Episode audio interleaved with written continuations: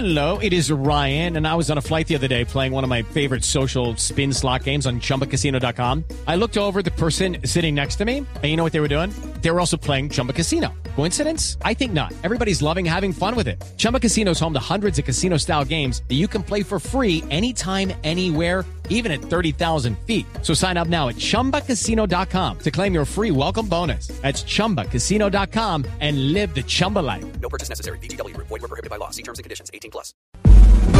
Ricardo Ospina es periodista. Está en Mañanas Blue. 6 de la mañana y 22 minutos. El fantasma de los falsos positivos, la peor mancha en la historia de las Fuerzas Armadas, revivió en las últimas semanas por cuenta de las órdenes dadas por el actual comandante del ejército, el general Nicasio Martínez, para que se volvieran a contabilizar los muertos como resultados operacionales, política que luego fue retirada en medio de un gran escándalo mediático internacional. Pero también hemos vuelto a hablar de los homicidios en persona protegida a manos de integrantes de la fuerza pública, entre otros por el caso del exmiliciano de las FARC, Dimar Torres, quien fue asesinado por un cabo del ejército en el municipio de Convención, en norte de Santander, y cuya defensa inicial le ha causado grandes dolores de cabeza al ministro de Defensa, Guillermo Botero.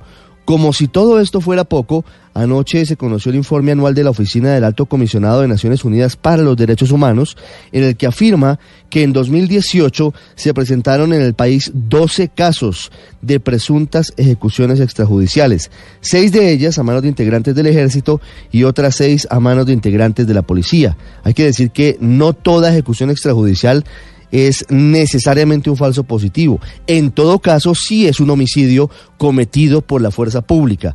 Y por eso faltan más datos de lo que dijo la ONU en este informe, porque además ha dicho que estos casos cometieron en algunas zonas del país que son, por ejemplo, el departamento de Magdalena, La Guajira, Cesar, Arauca, norte de Santander, Antioquia y Huila, en donde se habrán cometido esos 12 homicidios que fueron endilgados a la fuerza pública y, por supuesto, que son investigados por la justicia ordinaria.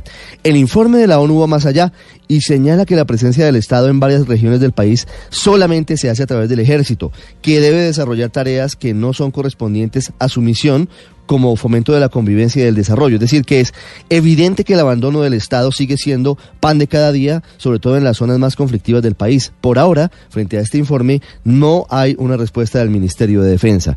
Y mientras tanto, la Justicia Especial de Paz, que debe ser la instancia de cierre de cinco décadas de conflicto armado, de los delitos cometidos por guerrilleros, militares y civiles, tiene en sus manos, entre otros, el caso de los falsos positivos. Anoche, Noticias Caracol reveló la declaración completa del coronel retirado del ejército Gabriel Rincón Amado sobre las presiones que recibió, según dijo, del excomandante del ejército general Mario Montoya para producir resultados medidos en litros de sangre y en cadáveres de supuestos muertos en combates.